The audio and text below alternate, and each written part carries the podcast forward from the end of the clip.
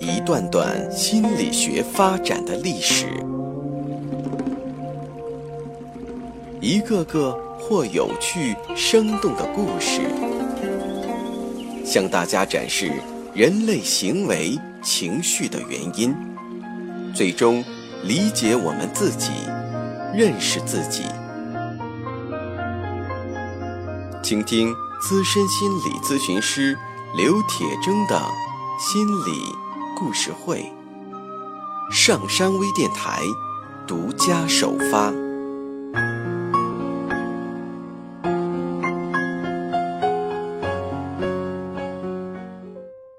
你好，欢迎收听今天的心理故事会，我是心理咨询师刘铁铮。Harry Gantrip 是一位虔诚的牧师，同时他也是英国一位著名的精神分析家。他与费尔贝恩、温尼克特还有巴林特被称为精神分析中间学派的四位大师。他的一生都致力于社会慈善工作。他在英国创建了一个难民中心，为社会无业者、流浪者们服务。后来，这个工作的重心由于他接触了精神分析以后。逐渐地转向了心理治疗。哈瑞在三十七岁的时候开始对精神分析产生了兴趣，并接受了精神分析的体验和训练。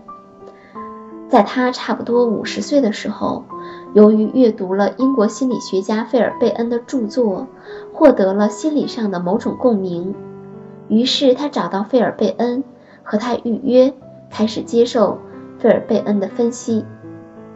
哈瑞需要每周有两天从他所居住的英格兰的利兹乘坐火车到苏格兰爱丁堡的费尔贝恩诊所。虽然据他后来的回忆说，他对费尔贝恩的分析并不是十分认可，但由于对知识上的渴求和内心的某些渴望，他还是会每周奔波于两地去接受分析。在十年的时间里，他为了安排接受分析的时间和费用，每天几乎工作十二个小时。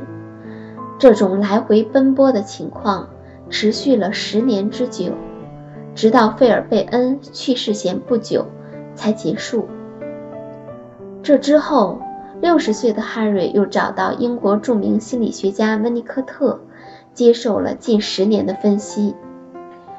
据说这个阶段的分析，更大的改变了 Harry 的人格部分，使他具有更多的宁静和安详的气质。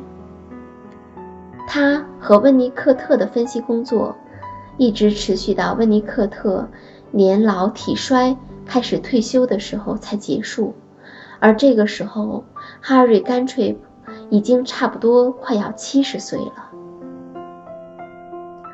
哈瑞以一种基督式的爱和对精神分析的逐渐深入整合的理解，在生命晚期的心理治疗工作中，展现了他独特的人性的光辉和魅力。有一次，哈瑞前往医院看望一些病人，在那个医院的病房里，住了一位让医生和护士都难以应付的病人。这位病人据说当时发生了严重的退行，呈现出婴儿的姿态。不管谁过去，这个病人都会躲到被子里去，不和任何人交流。Harry Gantrip 听说了这个无法与人接触的病人，他尝试着去和病人接触。当病人看到有医生。和社会工作者样子的人开始走过来时，又照旧躲到病床的被子里面去了。他把全身都藏在被子里。哈瑞走进病房，见到病床上的被子团成一团，但他注意到病人由于要抓住被子紧紧地盖紧自己，所以露出了一只手。哈瑞。在病床前静静地坐下，用手轻轻地握住病人露在被子外面的手。就是这样，什么也没有继续做，什么也没说，就这样静静地坐着。这个过程持续了五十分钟，其中似乎什么也没有发生，他只是坐在那里，单纯的陪伴在那里。在五十分钟到来的时候，Harry Gantrip。向病人告别，站起来离开。当哈瑞离开病房后，病人打开了被子，护士发现病人已经泪流满面。从此之后，他逐渐恢复了与别人的交流。在那个时刻，虽然治疗师什么也没有做。但是，他与病人分享了最重要、最隐秘的人性相处的时段。也许会有人说，之所以会这样，是因为哈瑞是一位牧师。可是，牧师也是人呐。是什么让他拥有这种力量呢？